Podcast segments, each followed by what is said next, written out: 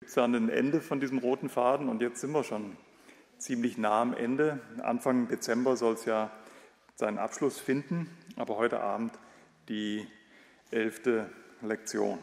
Ich habe schon eingangs gesagt, ich mache nicht jedes Mal eine Wiederholung. Das geht jetzt nach elf Abenden sowieso nicht mehr. Heute Abend vielleicht nur äh, ein bisschen zur Einordnung.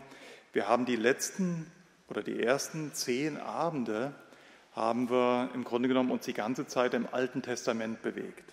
Ja, das Alte Testament, die ersten 39 Bücher der Bibel machen vom Umfang her natürlich den größten Teil aus, auch von dem zeitlichen Umfang.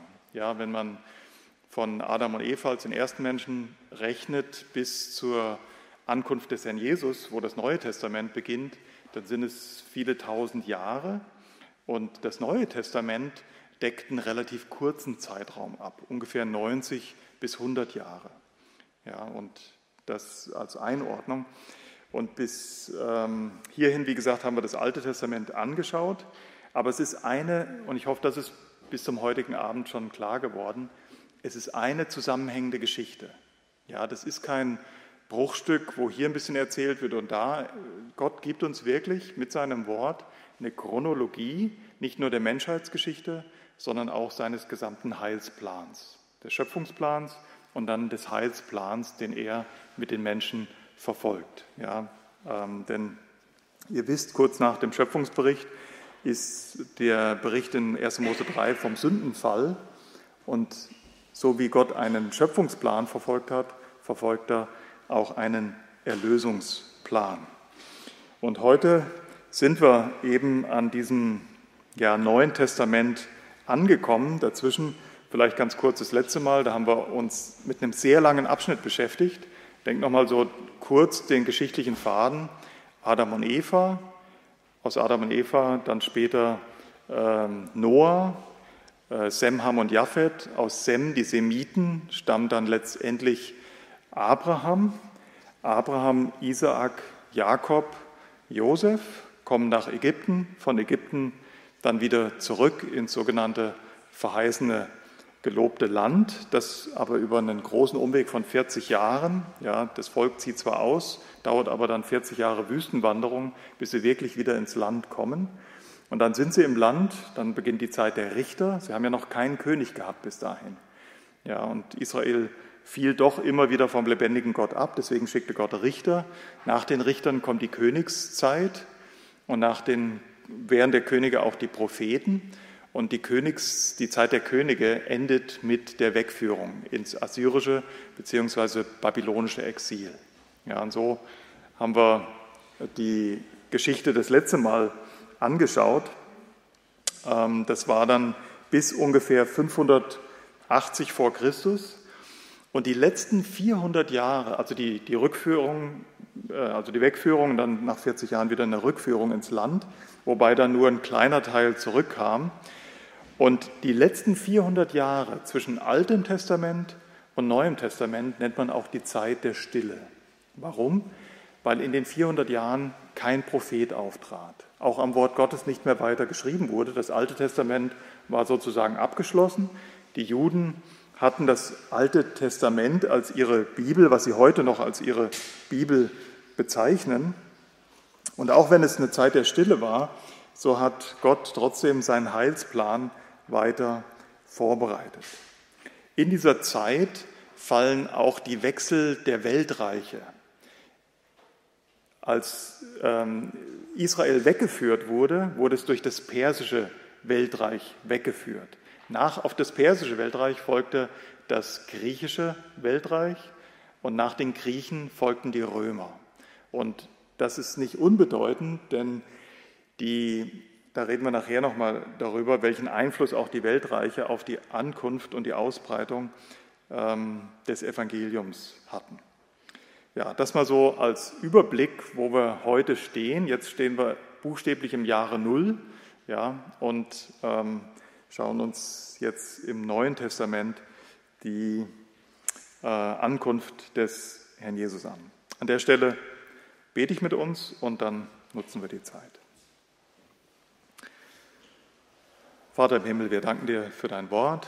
Wir danken dir, dass du uns mit deinen Absichten versorgt hast, dass du uns gesagt hast, wer du bist, wer wir sind, wie du ja, den Menschen geschaffen hast und welche Absicht du im Lauf dieser Zeit verfolgst. Hab Dank, Herr, dass wir dein Wort lesen dürfen, auch verstehen dürfen, dass du uns dazu auch Gnade schenken möchtest. Und darum bitten wir dich auch heute Abend wieder durch deinen Heiligen Geist, der eben dazu auch gekommen ist, um uns in alle Wahrheit zu führen. Und darum bitten wir dich, dir zur Ehre, Herr. Amen. Ja, die Jahre der babylonischen Gefangenschaft will ich nochmal ein, äh, dort den Zirkel einstechen. Es war während der babylonischen Gefangenschaft, dass die und dieser Zwischenzeit, dass die Juden dann zum ersten Mal Juden genannt wurden. Heute ist das ein geflügeltes Wort, in der Bibel früher nicht, ja, da war es das Volk Israel. Aber vom äh, Stamm Juda, der ja im Südreich war, kam dann das Wort Juda. Und es gab auch einen gläubigen Überrest und dieser gläubige Überrest kommt zurück ins Land, ja, ungefähr 500 Jahre vor Christus, unter Esra und Nehemia. Der Tempel wird wieder aufgebaut, der ja zerstört wurde durch die Perser, durch die Babylonier. Die, die Mauern werden wieder aufgebaut, Jerusalems. Und es wird aber nicht wieder ein König eingesetzt, sondern was dann passiert in dieser Zwischenzeit, die Juden hatten verstanden, und ich denke auch alle, die den roten Faden bis hierhin verfolgt haben, hatten verstanden, das Volk fiel wieder und wieder und wieder von Gott ab. Ja, es dauerte nicht lang, es fiel immer wieder vom lebendigen Gott ab, wandte sich seinen eigenen Götzen zu, auch die Könige. Ja, Im Nordreich war überhaupt kein gottesfürchtiger König, im Südreich war das Verhältnis auch nicht besonders gut. Ja, und immer wieder folgte dann auch ein schlechter König.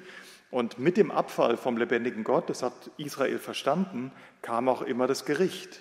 Ja, wie schon bei den Richtern, bei den Königen und dann auch ganz schlimm durch die Wegführung. Und weil Israel das verstanden hatte, jetzt über schon 1000 Jahre Geschichte ihres, Volk, ihres eigenen Volkes, haben sie gesagt, das darf nicht nochmal passieren. Unter Esra, also bei dieser Rückführung ins Land, geschah wirklich wie eine Art Erweckung, weil Esra und die Priester, die haben dann buchstäblich Hochsitze gebaut, haben das Wort Gottes dem Volk gelesen, abschnittsweise, haben den Sinn angegeben und die Israeliten haben wirklich verstanden, was sie getan hatten. Es war ihnen wirklich arg im Herzen, dass sie wieder und wieder abgefallen waren vom lebendigen Gott. Und deswegen begann dann in dieser Zeit, dass sogenannte Synagogen, ja, also Tora-Schulen eingerichtet wurden, um das Volk immer wieder das Gesetz zu lehren. Und es wurden Schriftgelehrte eingeführt, die halt darauf achten sollten, dass das Wort wirklich bewahrt wird. Und es ist bemerkenswert, das Volk Israel hat, hat seither tatsächlich nicht wieder diesen Götzendienst angefangen. Also das haben sie tatsächlich gelernt. Sie haben sich nicht wieder Götzen zugewendet in dieser ganzen Zeit, in diesen 400 Jahren, bis zur Ankunft des Herrn Jesus. Dann gab es die Synagogen, es gab die Pharisäer, auch noch eine mildere Form. Die liberale Kaste der Pharisäer waren die Saddu oder der Schriftgelehrten waren die Sadduzäer. Die haben das Wort nicht so ganz äh, streng genommen, mal um so auszudrücken. Aber auf jeden Fall, es war tatsächlich in gewisser Hinsicht erfolgreich, dass sie sich nicht wieder Götzen zugewendet haben. Und trotzdem, wer das Neue Testament schon ein bisschen kennt, weiß, die Pharisäer hatten auch keinen lebendigen Glauben. Ja, sie dachten tatsächlich, sie könnten Gott wohlgefällig sein, indem sie sich anstrengen und gerecht leben. Ja, und das allein würde schon Kraft Abstammung von dem Samen Abrahams, das würde ausreichen, um nachher bei Gott Wohnung zu finden oder mit ihm versöhnt zu sein. Das ist die Situation, in der wir jetzt hier treten, wenn wir ins Neue Testament aufschlagen. Vielleicht auch noch ein Satz zu den, zu den Weltreichen. Das ist auch bezeichnend, dass es vorher nach den Persern dann das griechische Weltreich gab. Warum? Weil die Griechen dem ganzen Mittelmeerraum und weit darüber hinaus eine einheitliche Sprache gegeben haben. Das hat es ja seit dem Turmbau zu Babel nicht wieder gegeben, dass so ein großer Völkerraum mit unterschiedlichen Völkern eine Sprache hatte. Und das wird wichtig sein. Manche von euch kennen die Bibel ja schon ein bisschen besser. Die wissen, Paulus konnte und auch das Wort Gottes konnte sich, ähm, das Evangelium konnte sich dadurch nachher sehr schnell verbreiten. Warum? Weil egal, wo Paulus hinkam, Die Leute konnten seine Sprache sprechen, sie konnten Griechisch sprechen. Es gab sogar viele Juden, die zu dem Zeitpunkt gar kein Hebräisch mehr sprechen konnten. Ja, die konnten nur noch Griechisch. Und das ist auch der Grund, warum in der Zeit die Bibel, das Alte Testament, auf, komplett auf Griechisch übersetzt wurde, die sogenannte Septuaginta. Haben vielleicht schon mal manche von euch gehört. Das war einfach dem Umstand geschuldet, dass das griechische Reich so groß geworden war, längst Israel, das kleine Israel überspannte und das zur Weltsprache geworden war. Und deswegen wurde auch die damalige Bibel, das Alte Testament, auf Griechisch übersetzt, auf Griechisch gelesen und gelehrt. Und als dann die Römer anfingen, äh, die Welt zu erobern und mit ihren Kriegen tatsächlich einen erzwungenen Frieden zu, äh, ja, zu erzwingen, äh, sogenannter äh, Pax Romana, davon haben wir auch hier gelesen in dem roten Faden, das hat auch Auswirkungen. Ja, nur, dass ihr schon mal ein bisschen vorausschaut. Wir nehmen es heute jetzt während Corona ausnahmsweise mal nicht. Aber ansonsten nehmen wir das völlig selbstverständlich, dass ich mir ein Ticket buchen kann mit dem Zug und fahre nach Warschau. Da brauche ich keinen Fragen. Ich brauche keine Angst haben, dass ich da, ähm, soll jetzt mal ein Lob an die Polen sein, unter die, äh, äh, unter die Räuber falle. Ja, das kann mir überall auf der Welt passieren, aber ich hab, bin da nicht in Lebensangst, wenn ich nach Warschau fahre. Das ist heute selbstverständlich. Oder ich setze mich ins Flugzeug und fliege nach Mallorca oder äh, nach New York. Ist alles selbstverständlich heutzutage. Das war damals überhaupt nicht selbstverständlich. Allein die Reise von einem Ort zum nächsten konnte lebensgefährlich sein. Ja, denkt an Lukas 10, der Samariter, der, äh, der, der äh, Jude, der unter die äh, Räuber gefallen war und der Samariter, der sich über ihn erbarmt hat. Das war nur auf seiner normalen Reise von einer Stadt zur anderen. Die Römer haben wirklich, das, die haben strenge Gesetze eingeführt, sehr ähnlich wie wir das heute haben. Sie haben einen großen Teil der Welt befriedet und das ist auch wieder Vorsehung Gottes. Das hat dazu geführt, dass ein Paulus nachher so frei reisen konnte. Ja, nur, dass ihr die Zusammenhänge vielleicht ein bisschen einordnen könnt, wie, wie besonders die Zeit war, in die Gott jetzt seinen Messias schickt. Denn das ist jetzt, das sind die, diese Evangelien, Matthäus, Markus, Lukas und Johannes, das sind die ersten vier Bücher der 28 Bücher im Neuen Testament. Und diese vier Evangelien, die berichten alle von der Ankunft, dem Leben, dem Sterben und der Auferstehung eben dieses Messias, der über so viele Jahrtausende von Gott angekündigt war und dessen Ankunft vorbereitet wurde. Zur Situation, Palästina oder Israel war zusammengeschrumpft auf Palästina. Ja, dass wir heute von Palästinensern reden und damit die Araber meinen, das ist ein Produkt der Neuzeit. Ja, wenn man vor selbst 100 Jahren von Palästina und Palästinensern gesprochen hat, dann waren das tatsächlich die Einwohner dieses Landes, sprich auch die Juden, die dort gelebt haben. Und so war es auch hier zu der Zeit. Palästina war sehr klein geworden. Herodes war der Lokalmatador, der eingesetzte Verwalter der Römer, aber er war nicht wirklich der wahre Herrscher. Wer wirklich geherrscht hat, waren die Pharisäer, äh, diese Elite der orthodoxen Juden. Und wie gesagt, in die Zeit fällt jetzt der, das, äh, die, die Evangelien, Matthäus, Markus, Lukas, Johannes. Wer sich fragt, warum haben wir vier Evangelien, warum, reicht nicht eins? Gut, er muss den Herrn fragen, dass er vier eingesetzt hat. Aber im Grunde genommen sind die vier Evangelien vier Blickrichtungen auf die gleiche Geschichte. Ja, Matthäus beschreibt Ankunft des Herrn Jesus, Leben, Dienst, Sterben und Auferstehung. Genauso macht es Markus, Lukas und Johannes. Aber alle vier haben ein bisschen einen anderen Schwerpunkt. Matthäus hat vor allem die, ähm, die Juden im Kopf und denkt an den Herrn Jesus als den rechtmäßigen König. Markus sieht ihn ganz stark, wenn ihr Markus Evangelium, die 16 Kapitel lest, sieht ihn ganz stark als den Knecht, den Diener Gottes. Lukas wiederum zeigt die Menschlichkeit des Herrn Jesus und Johannes zeigt die Göttlichkeit, dass er wahrer Gott ist. Also es sind vier Blickwinkel auf die gleiche Geschichte mit unterschiedlichen Schwerpunkten. Und das ist manchmal nicht so bekannt, aber ich finde es eine sehr große Hilfe. Es gibt nur ein Evangelium von diesen vier Evangelien, das den Anspruch erhebt, chronologisch zu sein. Wir denken vielleicht, weil wir sehr römisch-griechisch geprägt sind, ah, die Evangelien sind ganz klar chronologisch, also die schreiben das alle so auf, wie das in der zeitlichen Abfolge passiert ist. Das ist nicht so. das war auch damals gar nicht selbstverständlich bei den Juden, dass man alles A, B, C erklären musste. Man konnte auch A, D, C, B erklären. Das war nicht so schwierig wie vielleicht für manchen von uns heute. Aber Lukas, wenn ihr wirklich mal wissen wollt, was ist denn die Chronologie, was ist die Reihenfolge in der Abfolge der Ereignisse im Neuen Testament oder zur Zeit des Herrn Jesus, dann müsst ihr Lukas heranziehen. Warum? Weil Lukas selbst von sich schreibt, an Lukas 1, er schreibt einen Bericht an den sogenannten Theophilus. Ich habe genau nachgeforscht, um dir einen zuverlässigen Bericht, hochedler Theophilus, zu geben, um dir der Reihe nach aufzuschreiben, was tatsächlich passiert ist. Also wenn ihr chronologisch sehen wollt, die, äh, die Ereignisse, müsst ihr euch Lukas zuwenden. Und diese vier Evangelien, Evangelium kommt von Euangelion. Angelion, Angel, Engel, ja, da ist der Botschafter, also die Botschaft drin, und Eu ist gut. Also Evangelium heißt nichts anderes wie gute Botschaft. Ja, viermal gute Botschaft. Johannes fasst sein Evangelium am Ende so zusammen, in Johannes 20, Vers 31. Diese Taten Jesu sind geschrieben, damit ihr durch den Glauben Leben habt. So fasst Johannes seine Absicht des Evangeliums zusammen. Wenn ihr eure Bibel mitgebracht habt, dann können wir jetzt das Lukas-Evangelium aufschlagen. Wir werden uns vor allem mit Lukas beschäftigen. Ich lese aus der Elberfelder, ihr habt vielleicht Schlachter oder Luther ja, das hat man schon öfters gesagt. Es gibt viele gute deutsche Bibelübersetzungen, wahrscheinlich um die 30, die man alle gut lesen kann. Wir sind da sehr gesegnet. Hier in der Gemeinde benutzen wir auch verschiedene, ja, sowohl Luther als auch Elberfelder als auch Schlachter.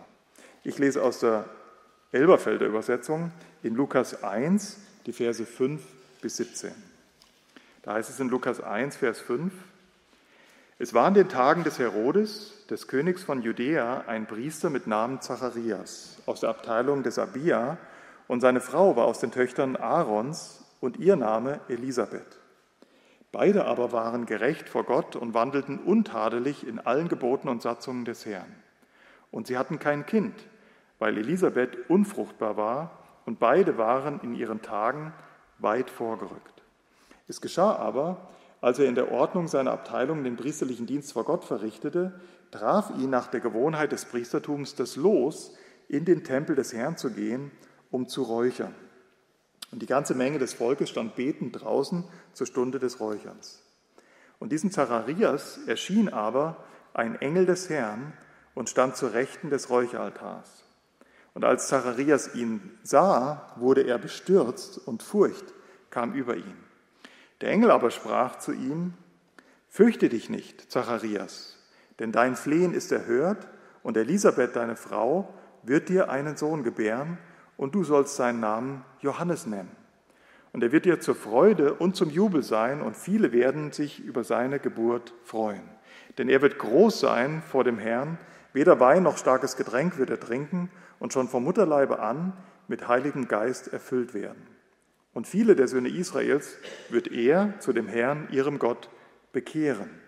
Und er wird vor ihm hergehen in dem Geist und der Kraft des Elia, um der Väter Herzen zu bekehren zu den Kindern und Ungehorsame zur Gesinnung von Gerechten, um dem Herrn ein zugerüstetes Volk zu bereiten. Das Erste, was Lukas, der chronologisch berichtet, hier verfasst, ist nicht die Geburt des Herrn Jesus, sondern die Geburt oder die Ankündigung der Geburt eines Vorläufers des Herrn Jesus von Johannes dem Täufer. Zacharias und Elisabeth, er war selbst einer von diesen Schriftgelehrten, von diesen Pharisäern, aber ein gottesfürchtiger Mann, kein stolzer, ein demütiger Mann, wie es beschrieben wird. Er war auch nicht sündlos, aber er war untadelig. Das heißt, er hat Gott immer wieder seine Schuld bekannt. Er wusste, dass er von Gott abhängig ist. Ja, hatte das verstanden deswegen werden sie als untadelig beschrieben. Und er war dran, im ähm, Tempel zu räuchern und das war in gewisser Weise gefährlich, weil die Pharisäer wussten, wenn sie dort was falsch machen, sie kannten das Alte Testament oder das Gesetz sehr gut, dann konnten sie auch mit dem Tode bestraft werden. Und als er dann diesen Engel sieht, dann könnt ihr euch vorstellen, war er mehr als bestürzt. Nicht nur, dass ähm, er einen Engel sieht, sondern überhaupt die Tatsache, es hätte ja sein können, er hat jetzt was ganz falsch gemacht in seinem Dienst und der Engel ja, verkündet ihm sein, sein Todesurteil. Aber das war nicht so, sondern dieser Engel, Gabriel, durchbricht jetzt das Schweigen Gottes über 400 Jahre. Ja, wenn wir uns die Menschheitsgeschichte vorher anschauen, immer wieder hat Gott zu seinem Volk geredet. Es gibt so viele Propheten. Denkt nochmal ans Alte Testament. Die ersten Bücher sind die Geschichtsschreibung, Mose, Josua, Richter, Ruth, Samuel, Könige, Chronik, Esra, Nehemiah, Esther. Das sind die Geschichtsbücher und das bildet die ganze Geschichte des Alten Testaments ab. Die ganzen 4000 Jahre mit 2000 Jahren Geschichte Israels. Aber dann haben wir poetische Bücher und dann kommen auch Propheten, die ja in dieser Geschichtsschreibung auftreten. Das heißt, wieder und wieder hat Gott mit seinem Volk geredet, aber dann 400 Jahre nicht mehr. Und jetzt wird dieses Reden oder dieses, Entschuldigung, dieses Schweigen durchbrochen durch diesen Engel Gabriel. Und er äh, sagt ihm, dass er tatsächlich einen Sohn haben wird und dieser Sohn wird ein Vorläufer sein des Messias. Ja, sie soll, seine Frau soll tatsächlich einen Sohn gebären. Ich habe mich in der Vorbereitung gefragt, warum hat Gott es eigentlich so gemacht? Warum hat er sich ausgerechnet Zacharias und Elisabeth auserwählt, damit sie Johannes den Täufer in die Welt bringen? Warum ausgerechnet dieses Ehepaar? Hätte ja auch jedes junge Ehepaar sein können, was ganz normal noch Kinder kriegen konnte, oder? Aber da ist eine unfruchtbare Frau, der es schon nicht mehr nach der Frauenweise ging, wie bei Sarah damals, und, einen, einen, äh, und, die, und ihr alter Mann. Warum macht es Gott? Der Text sagt uns nichts darüber, aber ich persönlich bin überzeugt, Gott möchte auf der einen Seite seine Macht zeigen, dass ihm nichts unmöglich ist, dass er auch mit einer Unfruchtbaren zu seinem Ziel kommen kann, wenn er das will, und er will seine Gnade zeigen. Weil Unfruchtbarkeit ist wahrscheinlich heute noch ein Makel für jede Frau, keine Frage. Aber damals noch viel, viel schlimmer. Ja, das war wirklich ein Stigma. Wer damals keine Kinder hervorbringen konnte, das wäre eine Bibelarbeit für sich, warum das so eine große Last war. Ich gebe nur die Andeutung, weil ja Israel wusste, durch den Samen Israel soll der Messias kommen. Und so werden die Verheißungen erfüllt, die Gott Abraham gegeben hatte. Wenn also keine Kinder, dann vielleicht irgendwann mal kein Volk und vielleicht auch kein Messias. Deswegen lastet ein Riesendruck auf der jüdischen Frau, dass sie tatsächlich Kinder produziert, hervorbringt. Ja, und das war ein echtes Stigma für Elisabeth, die jetzt schon alt war und die nie Kinder bekommen konnte. Warum macht Gott das so? Weil Gott ein mächtiger, heiliger Gott ist, aber weil Gott ein gnädiger Gott ist. Er wollte sich einfach über diese Elisabeth erbarmen und seine Macht erzeigen. Über den Johannes den Täufer wird gesagt, Vers 15, er wird groß sein vor seinem Herrn, er wird schon von Mutterleib an, von Kind auf mit Heiligen Geist erfüllt sein, Vers 15. Er wird die Erfüllung der Weissagung sein, denn in Malachi 3, Vers 1 zum Beispiel wird vorausgesagt, dass es einen Vorläufer geben wird vor dem König, der kommen sollte. Und dieser Vorläufer ist Johannes der Täufer. Er sollte Israel darauf vorbereiten, dass der König kommt und deswegen wird er auch Prophet des Höchsten genannt. Lesen wir weiter in dem Lukas-Evangelium, Lukas 1, ab Vers 57, 57 und 58. Für Elisabeth aber erfüllte sich die Zeit, dass sie gebären sollte, und sie gebar einen Sohn.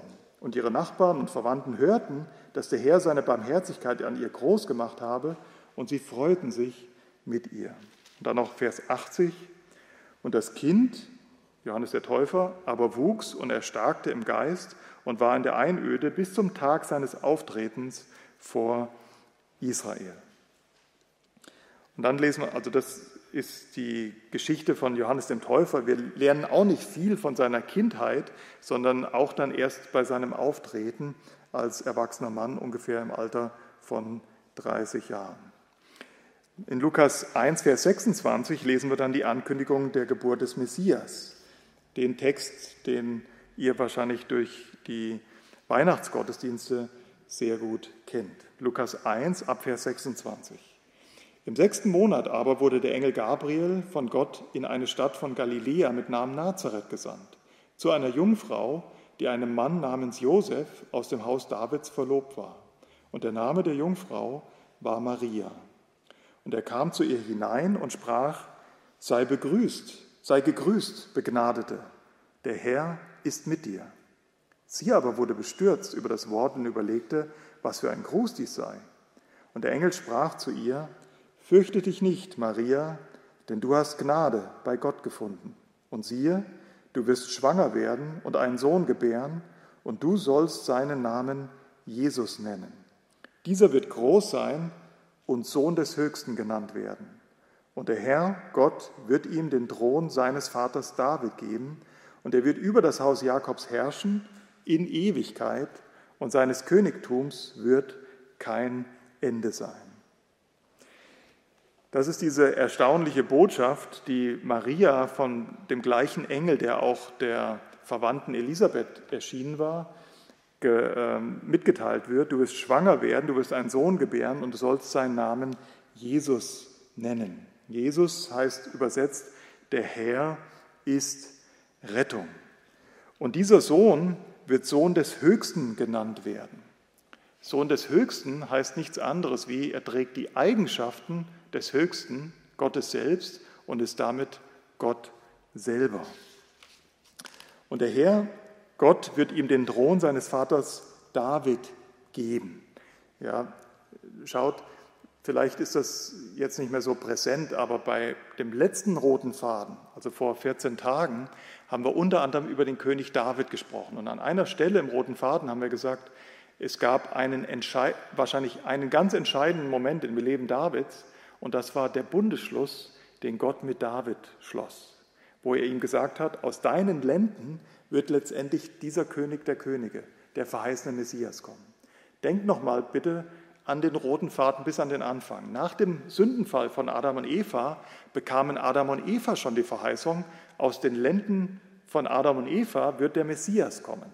Deswegen dachte Eva in 1. Mose 4, Vers 1, der erste Sohn, ja, dass kein, das wird doch bestimmt der Messias sein. Weit gefehlt, ja, es war nicht der Messias, es war der erste Menschenmörder. Aber die Erwartungshaltung war da von Anfang an. Erst auf allen Menschen durch Adam und Eva, dann auf einem Menschen und einem Volk durch Abraham. Also das wird immer enger gefasst. Versteht ihr? Es musste dann aus der Linie Abraham sein. Abraham hatte aber letztendlich zwölf Stammväter, ja, die zwölf Söhne Jakobs. Und dann wurde es wieder enger gefasst. Aus Juda musste der Messias sein. Und aus der Linie Davids musste der Messias sein. Und deswegen ist das so bemerkenswert, dass es dann hier heißt in Vers 32, und der Herr Gott wird ihm den Thron seines Vaters David geben und er wird über das Haus Jakobs herrschen in Ewigkeit und seines Königstums wird kein Ende sein. Das ist die Erfüllung dieses Bundes, den, oder Teilerfüllung des Bundes, den Gott mit David geschlossen hat. Und das verstanden die, die Juden, ja, das ähm, äh, war bekannt, denn Maria wusste, dass sie ein Nachfahre Davids war. Ja, und sie war die leibliche Mutter. Vers 34 bis Vers 37. Maria aber sprach zu dem Engel, wie wird dies zugehen, da ich von keinem Mann weiß? Und der Engel antwortete und sprach zu ihr, der Heilige Geist wird über dich kommen und Kraft des Höchsten wird dich überschatten. Darum wird auch das Heilige, das geboren werden wird, Sohn Gottes genannt werden. Und siehe, Elisabeth, deine Verwandte, auch sie erwartet einen Sohn in ihrem Alter, und dies ist der sechste Monat bei ihr, die unfruchtbar genannt war. Also daran sieht er, Johannes der Täufer war ein bisschen älter als der Herr Jesus, aber die sind nur ein halbes Jahr auseinander. Denn kein Wort, das von Gott kommt, wird kraftlos sein. Also Maria wird mitgeteilt, dass die Empfängnis, dass sie ein Kind gebären wird, ein übernatürlicher Empfängnis sein wird. Und das ist das eindeutige, der eindeutige Befund. Wir werden es nachher nochmal im, ersten, im Johannes 1 lesen. Das ist der eindeutige Befund der Evangelien. Das, was der, der, der, ähm, diese Ankünd mit der Ankündigung des Messias der Maria gegenüber war ganz klar schon vorausgesagt, Du wirst kein normales Kind in diese Welt bringen, sondern das, was aus deinem Leib hervorgeht, wird vom Heiligen Geist gezeugt werden. Und deswegen wird es Sohn des Allerhöchsten genannt werden. Ja, das ist kein, ähm, kein, keine Nebensächlichkeit. Ich betone das ein bisschen, weil heute wird leider gerade eigentlich eher von theologischer Seite das angezweifelt, dass Maria ja doch mit Josef geschlafen hätte und so ist halt das Kind rausgekommen, was sie dann nachher Jesus genannt haben. Die Bibel sagt uns ganz klar etwas anderes. Die Bibel erklärt unmissverständlich, nachher nochmal bei Johannes dreimal, dass es eine Empfängnis war, die, die durch den Heiligen Geist äh, äh, entstanden war. Und deswegen war das, was aus Maria hervorging, beides. Ganzer Gott, vom Heiligen Geist gezeugt, aber auch ganzer Mensch, weil Maria tatsächlich die Mutter des Herrn Jesus war. Und daran glauben wir als Christen, dass der Herr Jesus Christus diese zwei Naturen in sich hatte, und zwar zu 100 Prozent. Er war nicht 50 Prozent Gott und 50 Prozent Mensch. Oder wie manche liberalen Theologen lehren, er war ganzer Mensch und ist im Grab verwest. Die Bibel sagt eindeutig, er war 100 Prozent Gott, Sohn des Höchsten, und er war hundertprozentig Mensch. Das heißt, er konnte in seiner Göttlichkeit Dinge wissen und Dinge tun, die kein Mensch wissen und tun kann. Aber in seiner Menschlichkeit konnte er auch all das erleben, was du erlebst. Versucht werden, Hunger haben, müde werden, sich schlafen legen müssen. Ja, das ist die sogenannte Zwei-Naturen-Lehre. Völlig göttlich und vollkommen auch Mensch mit allen körperlichen Schwächen und Gefühlen. Kolosser 2 braucht er nicht aufschlagen, aber da sagt Paulus über den Herrn Jesus, denn in ihm, in Christus, wohnte die ganze Fülle der Gottheit leibhaftig. Wie sieht die Reaktion von Maria auf diese Ankündigung aus? Vers 38. Maria aber sprach, siehe, ich bin die Magd des Herrn, es geschehe mir nach deinem Wort. Und der Engel schied von ihr. Das sagt viel über diese Frau aus. Ja, ich habe mich schon manchmal bei dem Lesen gefragt, ja, wo war denn jetzt der Unterschied zwischen Zacharias und Maria? Weil Zacharias hat nachgefragt und Maria hatte nachgefragt. Zacharias, das haben wir jetzt nicht gelesen, aber der äh, reagiert im Unglauben. Ja, der konnte sich das nicht vorstellen, dass seine Frau tatsächlich noch mal ein Kind bekommt, weil sie a unfruchtbar und b viel zu alt war. Aber die Nachfrage Marias war keine Nachfrage des Unglaubens, sondern es war eine selbstverständliche Frage. Hey, ich habe noch gar keinen Mann. Ich bin zwar verlobt, aber das war wie bei uns noch bis vor wenigen Jahrzehnten ja eigentlich auch so üblich. Man schlief noch nicht miteinander, wenn man noch nicht verheiratet war. Und das war dort selbstverständlich. Und deswegen fragte sie, wie kann das sein? Ja, ich habe zwar maximal einen Verlobten, aber ich habe noch keinen Mann. Wie, wo soll diese, äh, wo, wo, woher soll ich dieses Kind bekommen? Maria war eine besondere Frau. Sie war ein demütige, gottesfürchtige, gottesfürchtiges jüdisches Mädchen, ähm, äh, die, die den Herrn offensichtlich liebte. Aber, das muss man an der Stelle vielleicht auch sagen, Maria war deswegen nicht sündlos. Ja, wenn ihr Lukas 1, Vers 47 lest, im gleichen Kapitel, da sagt Maria, Vers 46, meine Seele erhebt den Herrn und mein Geist hat gejubelt über Gott, meinen Heiland. Maria selbst wusste, sie braucht einen Heiland. Ja, es gibt außer Gott, dem Sohn Gottes, kein sündloses Wesen, was in diese Welt geboren wurde. Auch Maria, selbst wenn sie sehr vorbildlich war, brauchte einen Erlöser, wie sie es selbst bekennt. Und Maria ist auch nicht ewig Jungfrau geblieben. Warum? Weil wir lesen im Neuen Testament davon, dass sie weitere Kinder gezeugt hat, mit Josef, ihrem rechtmäßig vermählten Mann, nachdem der Herr Jesus geboren wurde. Also der Herr Jesus hatte Brüder und der Herr Jesus hatte sogar Schwestern und ist mit denen aufgewachsen. Habe ich mir heute zum ersten Mal bei der Vorbereitung Gedanken darüber gemacht, habe ich mir noch nie vorher Gedanken darüber gemacht. Interessant. Der durfte, das liegt wahrscheinlich an mir, weil ich nur einen Bruder habe, für den ich natürlich sehr dankbar bin, aber ich hatte keine Schwester. Ja, und deswegen fehlt mir vielleicht auch manchmal so ein bisschen die Antenne ja, für, für die Schwestern oder für wie die Frauen so ticken. Aber der Herr Jesus, der hatte beides. Der ist mit Brüdern aufgewachsen und der ist auch mit Schwestern aufgewachsen. Das sagt uns die Schrift auch über diese Maria.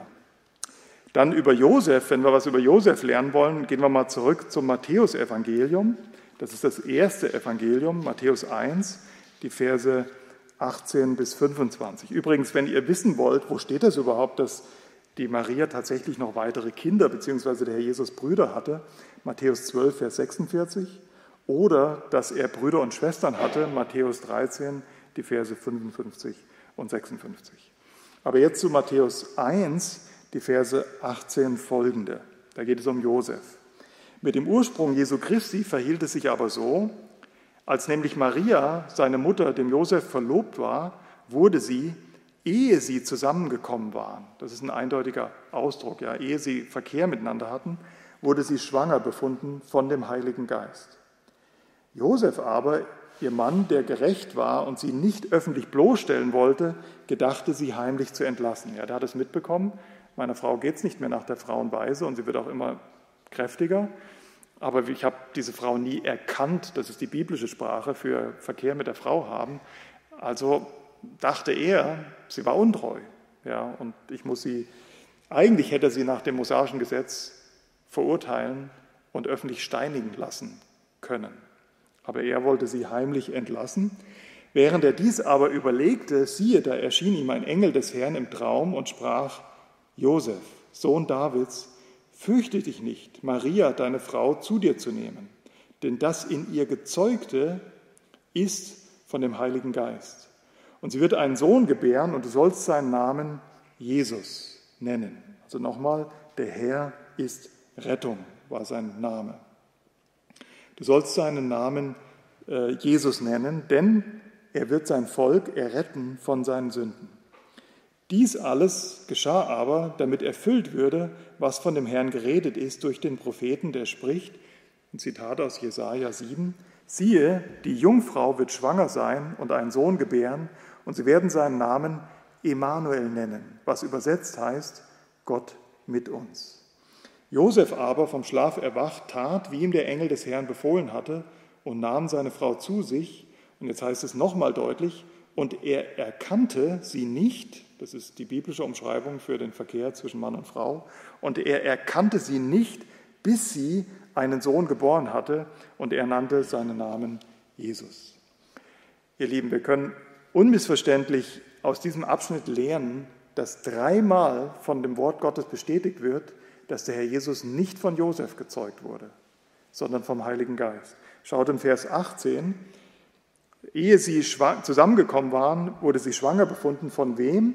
Vom Heiligen Geist. Vers 20 am Ende, denn das in ihr gezeugte ist vom Heiligen Geist. Und dann nochmal Vers 23, siehe, die Jungfrau wird schwanger sein. Und eigentlich nochmal Vers 25, und er erkannte sie nicht, bis sie diesen Sohn geboren hatte. Danach, das heißt mit anderen Worten, danach erkannte er sie. Ja, Maria ist nicht zeitlebens Jungfrau geblieben. Sie hat dann weitere Kinder gehabt mit Josef, was auch gar kein Übel ist. Ja, das Wunder besteht darin, dass sie als Jungfrau vom Heiligen Geist den Sohn Gottes empfangen und in diese Welt bringen durfte. Was wird hier noch über den Herrn Jesus gesagt? Erstens, das ist die Erfüllung des Wortes aus Jesaja 7, Vers 14, dass die Jungfrau schwanger sein wird. Ja, wenn wir, und das soll uns auch bewusst sein, wenn wir am Wort Gottes drehen wollen, wenn wir sagen wollen, ach, das war doch bestimmt Josef, der Vater von, von dem Herrn Jesus. Ihr Lieben, wenn du an einer Stelle drehst, dann passt vieles andere nicht mehr zusammen. Weil 700 Jahre vorher sagt der Prophet Jesaja, dass es eine Jungfrau sein wird, die diesen Sohn in diese Welt bringen wird, diesen verheißenen Sohn des Allerhöchsten. Dann hat nicht nur Matthäus, Markus, Lukas und Johannes die Unwahrheit geschrieben, sondern Jesaja 700 Jahre vorher genauso. Wir lernen aber auch, dass es heißt, und, wir, und sie werden seinen Namen Emanuel nennen, und das heißt Gott mit uns. Die meisten von euch waren ja beim roten Faden dabei, und jetzt denkt nochmal an den Abend, wo wir von der Stiftshütte gesprochen haben. Da hat Gott ja ganz genaue Pläne dem Mose gegeben und hat ihm gesagt, ich möchte eine Wohnung haben. Ich möchte eine Wohnung unter diesem Volk haben, ja, mit einem Heiligtum und einem Allerheiligsten. Warum wollte er diese Wohnung dort aufrichten? Weil er bei seinem Volk sein wollte.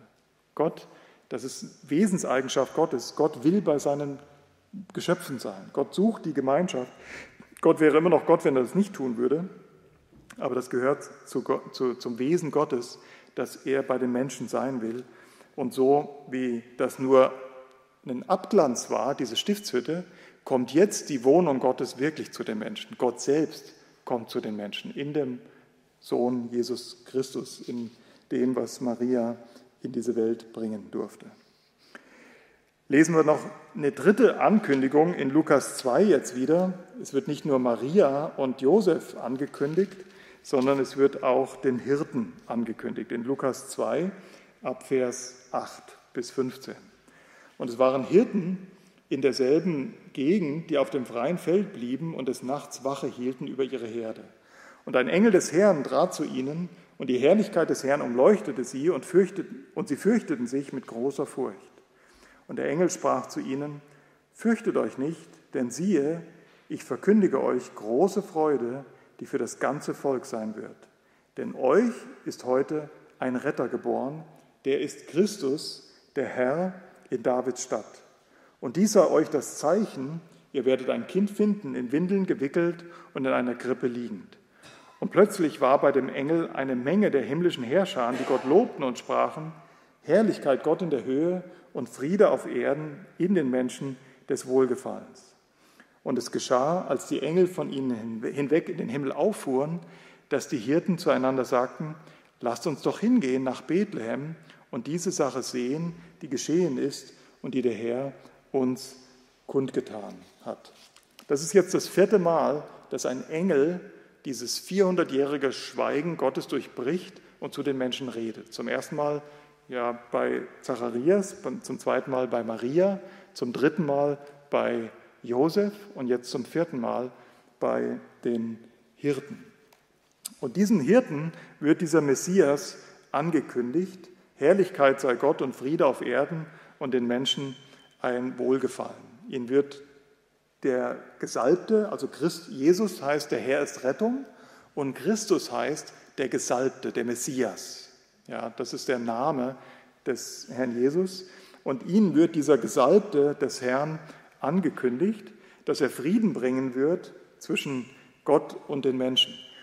Wenn wir das lesen, auch zu Weihnachten, die Geschichte wird ja meistens auch zu Weihnachten bis dahin gelesen, ja, dass den Engeln diese frohe Kunde weitergegeben wird, dann lesen wir das meistens relativ unbedarft runter.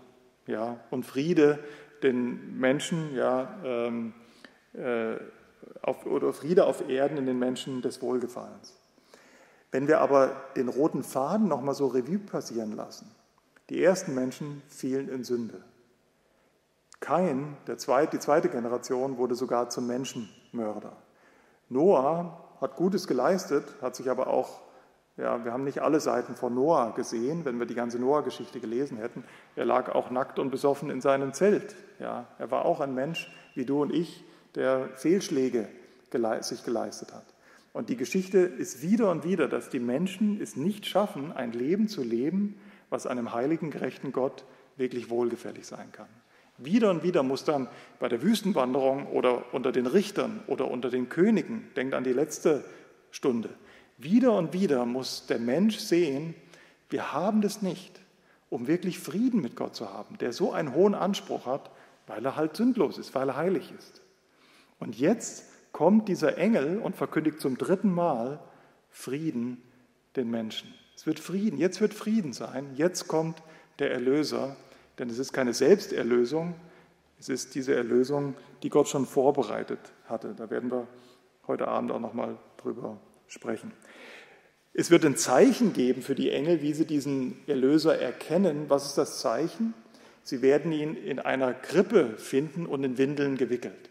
Wenn wir als Westdeu äh, Westdeutsche, darf ich nicht sagen, wir sind jetzt alles, wir sind ein Volk seit 30 Jahren, aber wenn wir als westliche Menschen äh, von Krippe und Windeln lesen, dann sagen wir, ist doch nichts Außergewöhnliches. Wo ist das Besondere hier, dass der Herr Jesus, warum soll das ein Zeichen sein für die Hirten, dass das Kind in Windeln gewickelt in der Krippe liegt? Ist doch heute noch so, dass Kinder, wenn sie geboren werden, in Windeln gepackt werden und in eine Krippe gelegt werden. Dazu muss man die Worte, die der Heilige Geist durch Lukas hier im Evangelium benutzt hat, ein bisschen näher anschauen. Das Wort für Krippe ist tatsächlich das Wort für Futtertrog. Also das, was es damals wie heute gab, ein Trog aus Holz oder aus Stein. Ja, meine Eltern lieben Tröge. Also bei unserem Gelände gibt es mindestens drei, vier alte Sandsteintröge, manche mit Blumen bepflanzt, manche funktionieren, zwei mindestens funktionieren wirklich noch als Wassertröge. Das waren aber früher in der Regel Futtertröge. Ja, da hat das Vieh, die Pferde oder die, das, äh, die Rinder, die Kühe draus gefressen. Und das sollte ein Zeichen sein, dass er in einem Futterdruck liegen wird und diese Windeln gewickelt. Äh, ja, das ist das Wort für, für äh, Binden, ja, wie man damals halt, da gab es noch keine Pampers, das könnt ihr euch vorstellen, die Kinder halt eingewickelt wurden. Aber wir gehen da heute nicht drauf ein. Wir haben das alle mal bei Arnold Fruchtenbaum hören dürfen. Diese Ankunft des Herrn Jesus, es war ja keine Herberge in Bethlehem. Ja, Josef klopfte mit seiner Verlobten, die schwanger war. Also, ja, was war das für ein Gespann in der damaligen Zeit? Das wäre vor 50 Jahren in Deutschland auch noch ein Stigma gewesen. Wenn du eine Verlobte hast, die schwanger ist, ja, entweder hast du schon vorehelichen Geschlechtsverkehr mit ihr begangen oder sie war untreu. Eins von beiden. Das kam nicht gut an, damals auch nicht. Also gab es keine Herberge für die zwei, die so einen beschwerlichen Weg von über 100 Kilometern von Nazareth nach Bethlehem zurücklegen mussten. Also blieben sie da, wo äh, das Vieh war, in dem Stall. Und diese Ställe damals waren die Höhlen in dem Umland von Bethlehem. Und in diesen Höhlen, die wurden als Ställe benutzt und die wurden später aber auch häufig als Grabstätten benutzt. Diese Höhlen waren ausgehauen, entweder natürlich Höhlen oder künstlich ausgehauen. Und in diesen Grabstätten war es üblich, dass man auch schon Binden aufbewahrte für die Beerdigung, die ja immer spontan kommen. Da, heute kann man keine Beerdigung planen. Ja, erst diese Woche ist bei uns in der Gegend jemand sehr plötzlich mit 38 Jahren verstorben, wo keiner mit gerechnet hätte. Und das war natürlich zu jeder Zeit schon so. Und deswegen hatte man schon Vorbereitungen getroffen in diesen Höhlengräbern, dass da schon Binden vorbereitet waren. Und das war wohl tatsächlich ein Zeichen für die Hirten, dass ein Kind in einem Futtertrog liegt und in Binden eingewickelt, in die man später auch eigentlich Tote einwickeln würde. Wir kommen heute Abend nochmal auf dieses Zeichen. Auf jeden Fall können wir sehen, der Herr Jesus wird in Niedrigkeit geboren. Und das ist der nächste Punkt, diese demütige Menschwerdung Christi. Lesen wir dazu aus Lukas 2 die ersten sieben Verse. Es geschah aber in jenen Tagen, dass eine Verordnung vom Kaiser Augustus ausging, den ganzen Erdkreis einzuschreiben. Diese Einschreibung geschah als erste, als Quirinius Statthalter von Syrien war. Und alle gingen hin, um sich einschreiben zu lassen, ein jeder in seine Vaterstadt. Es gingen aber auch Josef von Galiläa aus der Stadt Nazareth hinauf nach Judäa in die Stadt Davids, die Bethlehem heißt, weil er aus dem Haus und Geschlecht Davids war, um sich einschreiben zu lassen mit Maria, seiner Verlobten, die schwanger war. Und es geschah, als sie dort waren, wurden ihre Tage erfüllt, dass sie gebären sollte. Und sie gebar ihren erstgeborenen Sohn und wickelte ihn in Windeln und legte ihn in eine Krippe, weil in der Herberge kein Raum für sie war. Also, ich hatte es eben schon erwähnt, ja, diese schwangere, hochschwangere Frau muss zusammen mit ihrem Verlobten diesen über 100 Kilometer weiten Marsch zurücklegen äh, nach Bethlehem. Und dort ist die Zeit erfüllt, die neun Monate sind rum. Und sie finden zudem noch nicht mal Raum in einer Herberge und müssen in einem Stall vor, mit einem Stall vorlieb nehmen. Und dort wird dann der Herr Jesus, der König der Könige und der Herr der Herrscher, dieser lang ersehnte Messias, in diese Welt geboren. Auch da werden wir am Ende nochmal drauf zu sprechen kommen. Aber schaut euch diesen Kontrast an. Ja, im Grunde genommen, wenn ihr den roten Faden, die ersten zehn äh, Abende gut verfolgt habt, eigentlich wartet die ganze Welt auf Erlösung zu diesem Zeitpunkt. Ja, die Welt hat immer wieder lernen müssen, wir haben, oder die Gläubige, der gläubige Überrest auf jeden Fall Israels, wir haben es nicht, was es braucht, um Gott wohlgefällig zu sein. Wir brauchen Erlösung, wir brauchen Versöhnung, wir brauchen einen Stellvertreter. Und jetzt kommt dieser König der Könige und der Herr der Herren. Und wie kommt er? Als Baby in einem Stall, in einem Futterdruck liegend, in, in Totentücher gewickelt. Stärker könnte der Kontrast nicht sein. Ja, man müsste eigentlich erwarten, ja, Engelscharen, Fanfaren und ein König zieht irgendwie auf hohem Ross in, in Jerusalem ein und macht erstmal alle Herrscher, auch die römischen, platt und, und tritt hier sein Reich an. Aber der lang erwartete Messias kommt ganz anders. Er wird in Armut hineingeboren und wie gesagt, sein erstes Bettchen ist ein Futterdruck. An der Stelle, ich werde das nochmal aufgreifen zum Ende hin, aber an der Stelle will ich euer Augenmerk auf die Vorsehung Gottes lenken. Vorsehung Gottes bedeutet, dass Gott seinen Willen in und durch die Menschen entfaltet. Schaut, im Alten Testament, in Micha, Micha Kapitel 5, Vers 1, heißt es, dass der Messias, wenn er kommt, in Bethlehem geboren wird. Also Micha wusste schon durch den Heiligen Geist, dass der Messias in Bethlehem geboren wird. Josef und Maria waren aber nicht in Bethlehem. Die lebten in Nazareth. Das ist 100 Kilometer weiter weg von Bethlehem. Und wie macht das Gott? Gott wirkt in seiner Vorsehung in und durch Menschen. Er sagt nicht zu Josef und Maria, hey, ich habe äh, hab da ein kleines Problem. Ja, ihr seid ja in Nazareth, aber vor ein paar tausend, äh, vor, vor 800 Jahren habe ich eigentlich gesagt, ihr werdet in Bethlehem geboren, jetzt müsst ihr aber mal marschieren. Nein, er wirkt in und durch die Menschheitsgeschichte. Ja, dem Quirinius fällt es ein, eine Volkszählung auszuführen. Und als Auflage mussten damals alle in ihre Vaterstadt, da wo sie herkommen, zurück. Ja, er kam nun mal, der Josef, als Abstammung Davids kam er aus Bethlehem, also musste er nach Bethlehem gehen. Und so wurde tatsächlich diese äh, Prophetie erfüllt. Die Vorsehung Gottes ist die Entfaltung des Willens Gottes in und durch die Menschheitsgeschichte. Also die Volkszählung war kein Zufall und ähm, dass er so geboren wurde, wie er geboren wurde, war auch angekündigt. Also war auch, dass sie keine Herberge hatten, kein Zufall und dass er in einem Stall dann anzutreffen war, kein Zufall. Gott bedient sich Menschen, um sein Ziel zu erreichen. Ja, das sehen wir immer wieder. Und so ist der Herr Jesus buchstäblich mehr oder minder im Verborgenen aufgewachsen. Er wurde geboren im Jahre Null, denken wir. Ja, also unsere Zeitrechnung beginnt mit der Geburt des Herrn Jesus. Wahrscheinlich, ich meine, das ist euch allen klar, als der Jesus geboren wurde, tatsächlich vor 2000 Jahren, da hat der römische Kaiser nicht gesagt, oh, der Messias ist gekommen, jetzt müssen wir mal die Zeitrechnung auf Null setzen.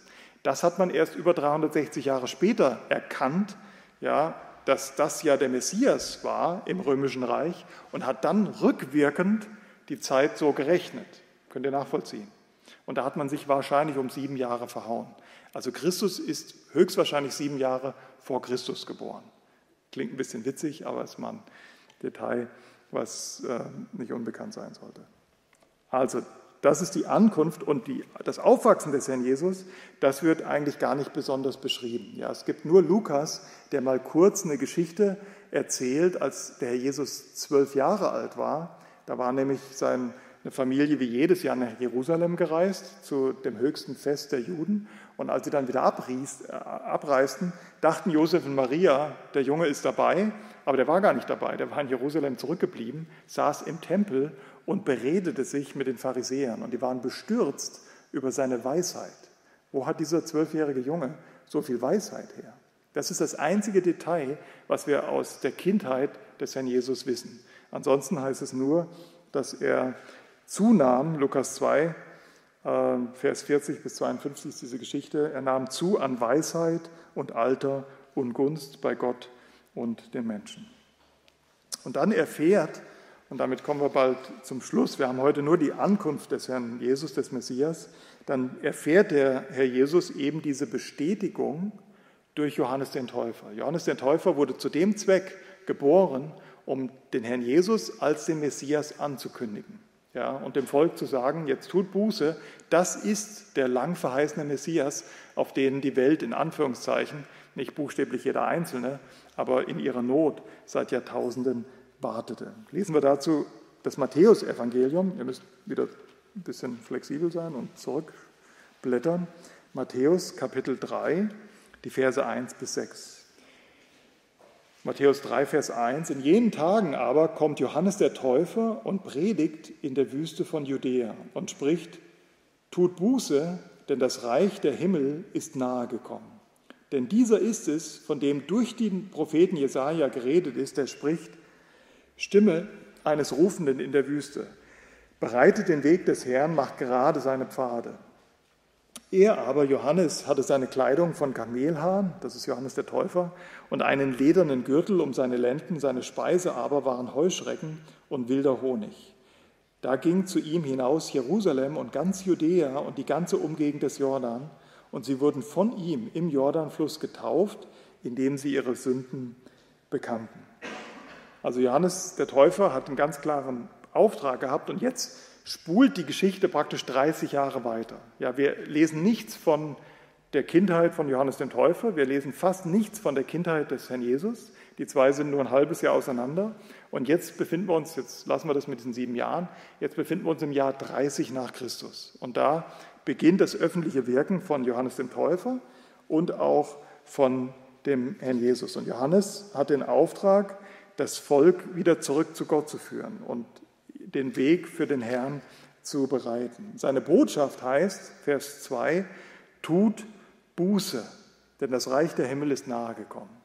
Die Juden, wie gesagt, waren nicht wieder abgefallen. Die hatten sich nicht wieder irgendwie Baals Tempel oder irgendwelche Götzen ja, Tempel eingerichtet. Das haben sie tatsächlich über hunderte von Jahren Kraft der Synagogen und der Pharisäer geschafft.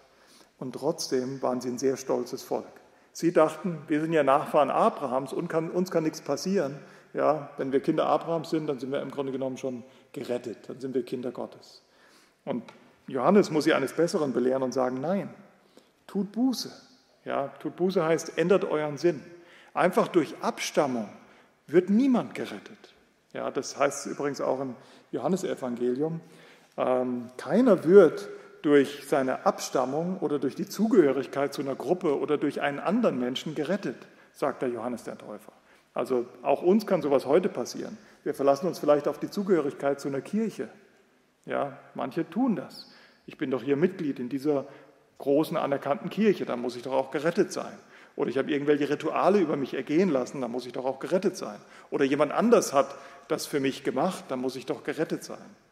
Das war das ist heute falsch und das war damals falsch. Johannes sagt, tut Buße, denn das Reich ist nahe gekommen und glaubt an diesen Messias, der jetzt vor euch hingestellt wird. Ähm, Gott sieht nämlich das Herz an und er wusste, dass diese ähm, Abstammung oder religiöse Zugehörigkeit allein, dass das nicht reicht. Und diese Menschen haben sich taufen lassen, indem sie ihre Sünden bekannten. Vielleicht auch mal eine kleine Klammer auf. Taufe ist etwas, was es schon vor dem Herrn Jesus gab. Seht ihr? Manchmal denken wir, ach, die Taufe, das haben die Christen sich ausgedacht. Ja, wie wir das ja, die meisten von euch kennen das aus den Kirchen. Ja, die Kinder werden dann in einem gewissen Alter mit ein paar Monaten über ein Taufbecken gehalten und wird Wasser drüber äh, gegossen. Und so werden wir getauft. Wir denken, ah, das ist jetzt was, was Christliches. Das ist überhaupt nichts Urchristliches. Ja, hier gibt es noch gar keine Christen, wenn ihr so wollt. Wir sind noch im Alten Testament. Ja, die, die, der Anfang des Neuen Testaments gehört noch zum Alten Testament. Der Herr Jesus ist ja noch gar nicht gestorben und auferstanden. Okay? Und trotzdem gab es schon eine Taufe. Taufen gab es schon lange vor der christlichen Taufe. Und eine Taufe bedeutet im Kern Identifikation. Ich identifiziere mich mit dem Botschafter und seiner Botschaft. Also, dass diese Menschen sich von Johannes dem Täufer haben taufen lassen, bedeutete für sie, wir glauben diesen Botschafter, was er sagt, dass er den wahren Messias ankündigt, und wir glauben, dass dieser Botschafter, Johannes der Täufer, tatsächlich von Gott gesandt ist. Das war diese Buße.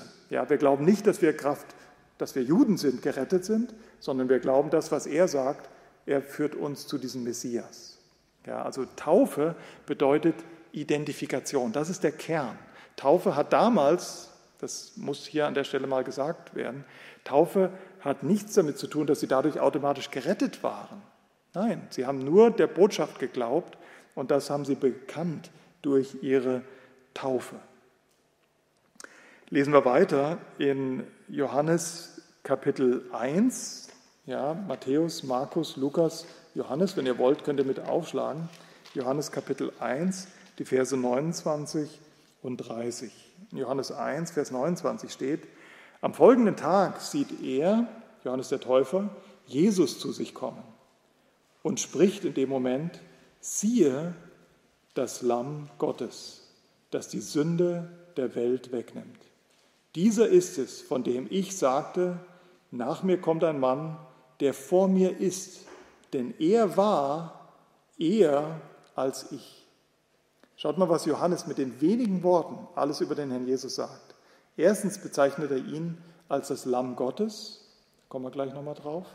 Ja, und zweitens sagt er, ehe ich war, war er schon. Könnt ihr im Vers 30 lesen, denn er war eher als ich. Was sagt er damit? Hat Johannes hier einen Aussetzer? Ja, hat er vergessen, dass er sechs Monate älter ist als der Herr Jesus? Warum sagt er, der Herr Jesus war eher als ich? Weil Johannes ihn als Gott vorstellt. Gott hat keinen Anfang und kein Ende.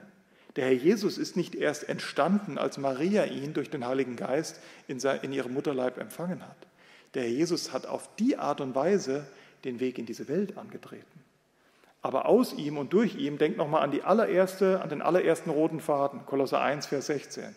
Aus Christus, durch Christus und zu Christus hin ist der Thomas und der Lukas und der Mike geschaffen. Wir sind durch Christus. Ja, dass wir überhaupt existieren. Alles entstand durch Christus. Und das wusste Johannes der Täufer. Ja, das war nur der Weg, den, Johannes, den der Herr Jesus jetzt in diese Welt genommen hat, durch Maria als ganzer Gott und als ganzer Mensch, um was zu sein. Also er hat keinen Anfang und kein Ende, deswegen sagt er, er war schon vor mir, um das Lamm Gottes zu sein.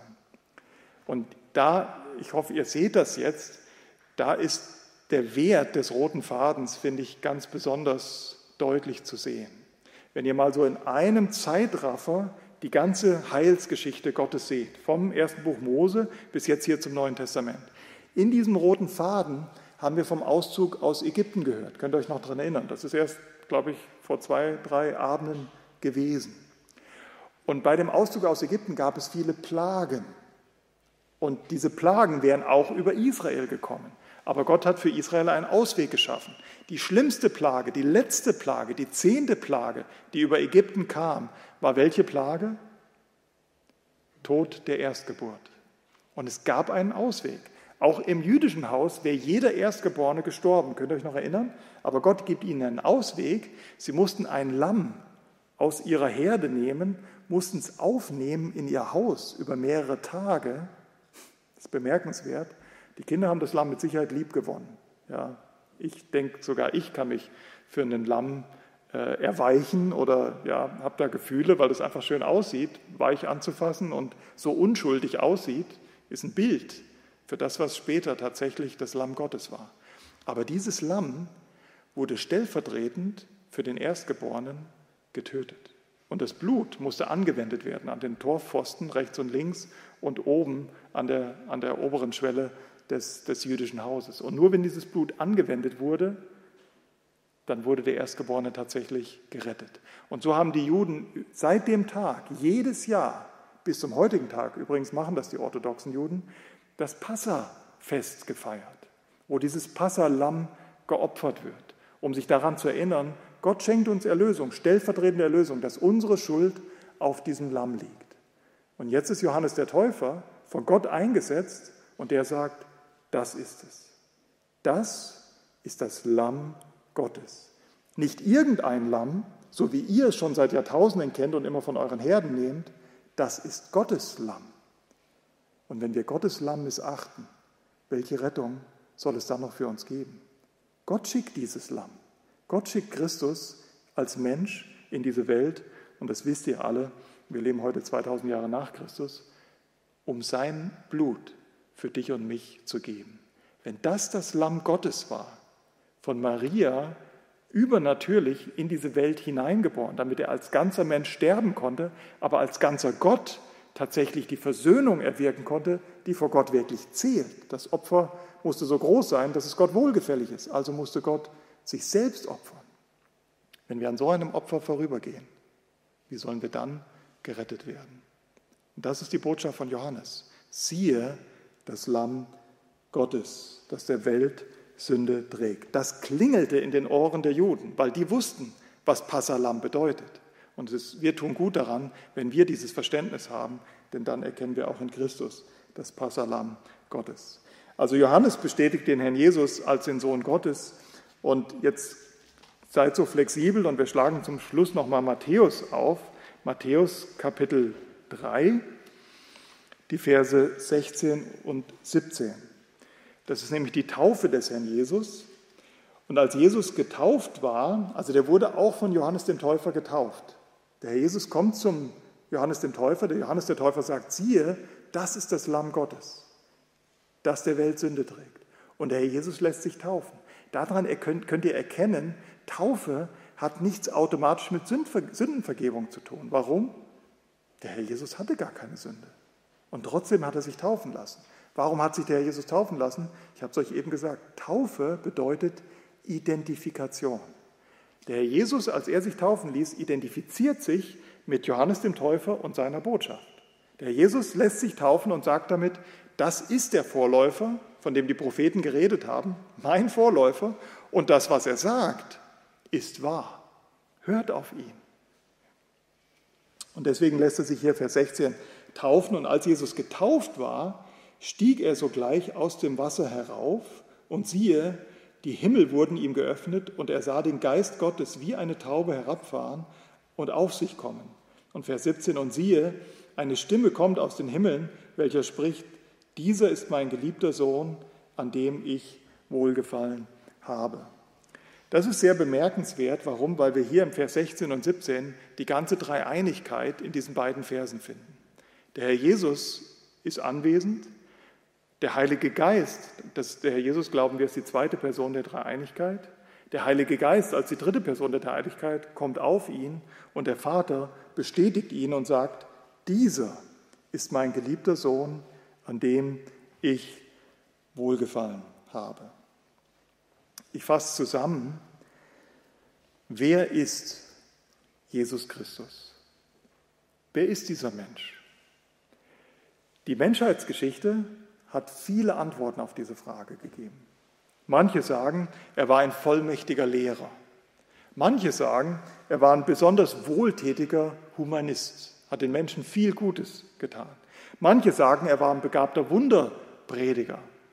Manche sagen auch, er war ein leidenschaftlicher Bilderstürmer, damit meinen sie, dass er den Tempel da aufgeräumt hat, und er war ein Moralprediger. Aber ist das das Bild, was ihr auch heute Abend von dem roten Faden vom Wort Gottes tatsächlich vom Herrn Jesus sehen könnt.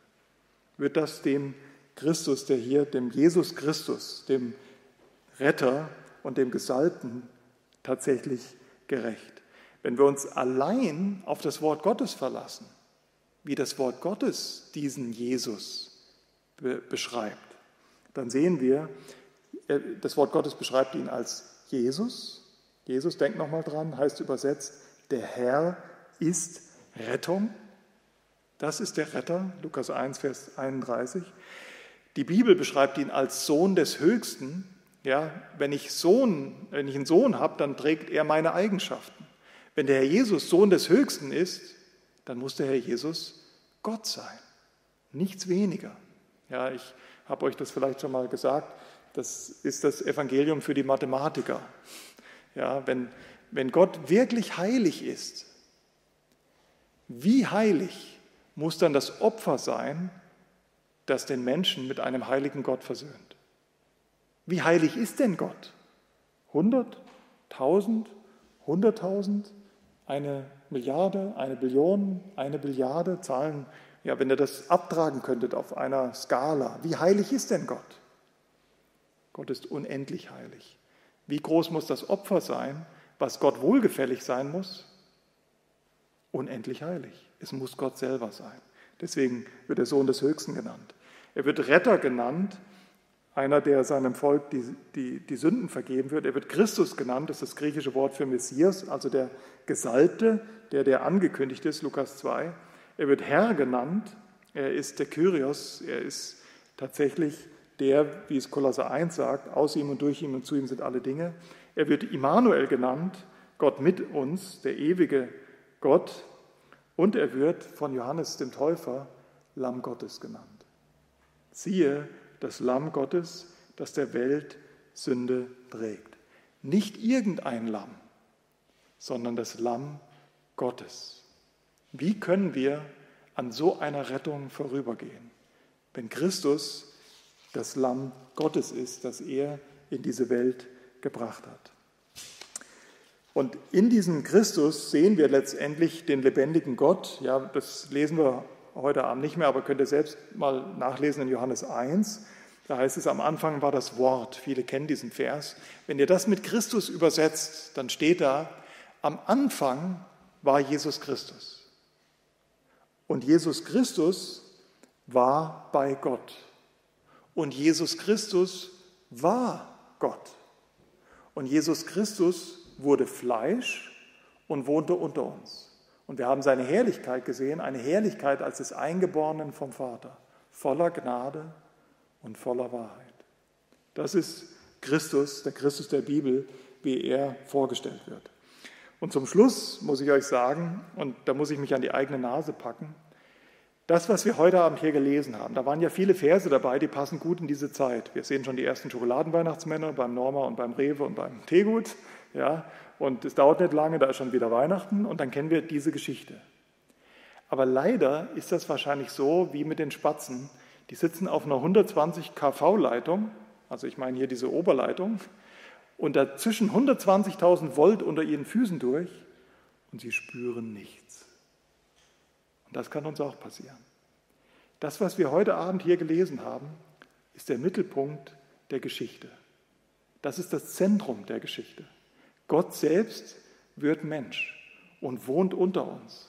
Nicht um zu herrschen, deswegen die Grippe, deswegen die, den, äh, die, die Windeln, sondern um sein Leben zu geben, um Lamm Gottes zu sein.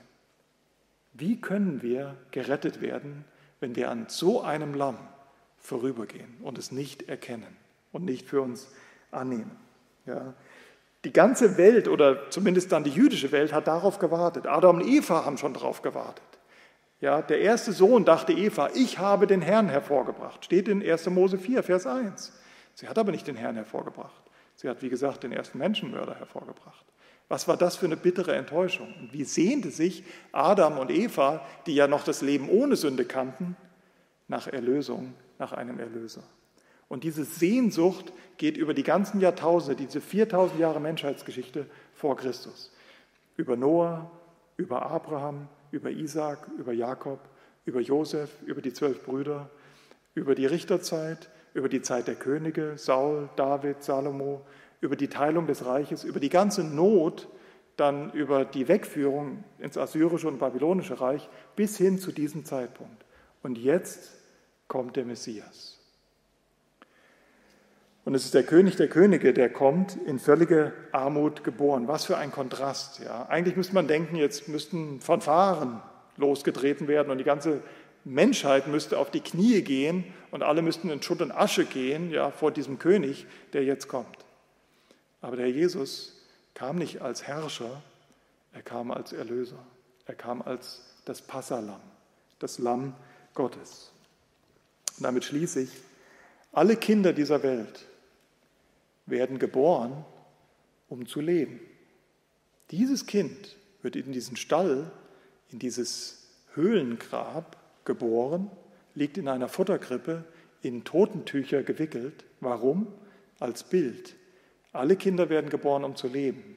Dieses Lamm Gottes wurde in diese Welt geboren, um zu sterben, um für dich und mich sein Leben zu geben. Wie können wir leben, wenn wir an so einer Erlösung vorübergehen. Und das ist die Botschaft, die die Menschen auch gerade jetzt zu dieser Weihnachtszeit unbedingt hören müssen. Amen. Amen. Dann schließe ich noch im Gebet mit uns. Herr Jesus Christus, wir danken dir für dein Wort. Wir danken dir, dass du ein Gott bist, der sich mitteilen möchte. Du willst, dass wir verstehen, wie du bist völlig heilig, unnahbar. Und du musst Sünde strafen und trotzdem bist du ein gnädiger Gott. So gnädig, dass du dich selbst zu Mensch gemacht hast, bist in diese Hülle gekommen, bist ganzer Mensch geworden und trotzdem ganzer Gott zugleich, um letztendlich das Lamm Gottes zu werden, um dein Leben zu geben am Kreuz von Golgatha für dich, für, für, für alle Menschen, für mich, für, für jeden, der hier im Raum ist, für jeden, der, der vielleicht zuhört. Hab Dank, Herr, dass wir dein Wesen sehen dürfen. Hab Dank für ja, dieses erste Weihnachten. Und hilf uns, Herr, dass wir ja, das wertschätzen, dass jeder von uns das im Herzen angenommen hat, diese Erlösung in dir, aber dass wir das auch wie Johannes der Täufer weitersagen, dass wir den Menschen, ja, den Menschen sagen, dass weder Zugehörigkeit zu einer Kirche noch das, was andere für dich getan haben, wie eine Taufe als Säugling oder selbst die eigene Kraft, das Halten von Regeln, dass das alles nicht rettet, sondern der Glaube an das Lamm Gottes, der du in diese Welt gekommen bist, um alle Schuld, unsere alle Schuld auf, sich, auf dich zu nehmen. Hab herzlich Dank dafür. Hab Dank für dieses erste Weihnachten. Wir loben und preisen dich für, ja, für diese Ankunft, dass du der Mittelpunkt der Bibel, der Geschichte und dieses roten Fadens bist. Amen.